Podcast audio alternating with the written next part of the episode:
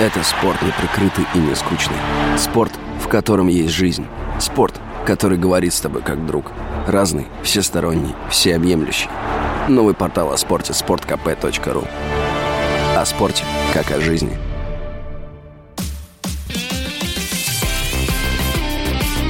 Спорт с Виктором Гусевым на Радио КП.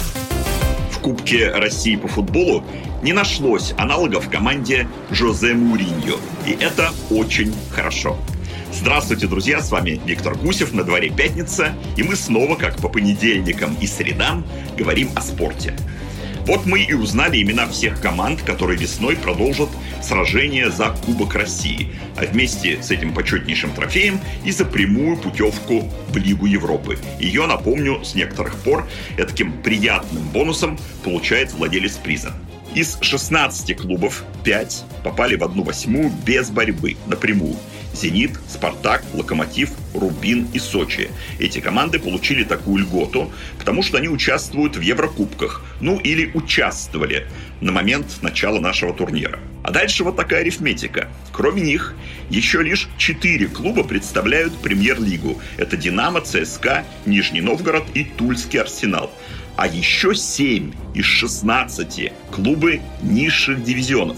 То есть Енисей, КАМАЗ, команда «Чайка» из села Песчано-Копская и некоторые другие выскочки сумели просто посрамить старших братьев.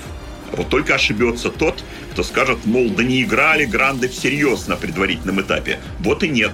И составы у них были, или основные, как, например, у московского «Динамо» в Оренбурге, или близкие к основным.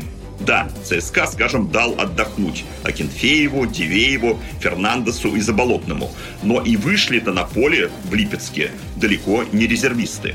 И не случилось в Кубке России такого, как в Еврокубковой Лиге конференций, где Жозе Муриньо в игре своей Ромы против норвежского клуба Будё Глимт, по его словам, дал возможность сыграть другим футболистам. Конец цитаты. И вот эти другие были разгромлены со счетом 1-6. Хотя, конечно, определенные шансы у итальянцев были. Подтверждением тому хотя бы то, что вратарь норвежцев Никита Хайкин, родившийся в Израиле в семье российского бизнесмена, после этой игры вот только что был приглашен Валерием Карпиным в сборную России. Но это к слову. Так вот, сенсационный 3-0 в пользу Кубани против соседей из Грозного Краснодара в Кубке России – это совсем не о Роме и норвежцах. Это о невероятной самоотверженности футболистов маленького клуба, занимающего 17 место во втором дивизионе. Это об их запредельном желании, ну и о доле везения – на стареньком, но легендарном стадионе. А на какой суперсовременной арене, в отличие от этого, играет Краснодар, мы знаем.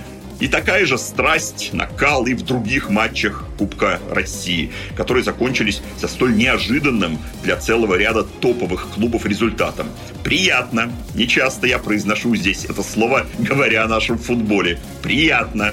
Да, кстати, впервые все участники турнира на разных стадиях начали получать деньги, что тоже неплохо. А сегодня в чемпионате России начинается 13-й тур. В Санкт-Петербурге встречаются лидеры «Зенит» и «Динамо».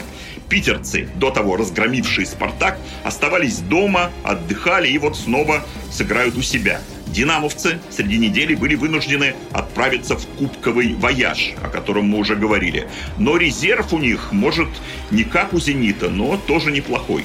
Я это к нашему недавнему разговору, что вот правило пяти замен для каждой команды в матче вместо трех – которое было введено, чтобы облегчить жизнь футболистов во время пандемии, дает преимущество большим клубам, выпуская на поле в конце матча сильных запасных, которых просто нет умения богатого соперника, они его легко дожимают. Примеров тому немало, и хорошо, что дело это временное. Так вот нет, оказалось не временное.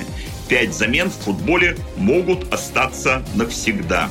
Арсен Венгер который вот уже два года занимает в Международной Федерации должность начальника отдела глобального развития, заявил, что он доволен результатами эксперимента, что нововведение помогает снизить уровень усталости игроков и способствует более качественному футболу. Вообще, француз удивляет своей активностью. Уйдя летом 2018 из лондонского арсенала, после 22 лет работы в клубе, в московском «Спартаке», скажем, за это время сменилось 18 тренеров, не считая исполняющих обязанности. Так вот, Венгер прервал тренерскую деятельность, но неожиданно рьяно взялся за новое дело.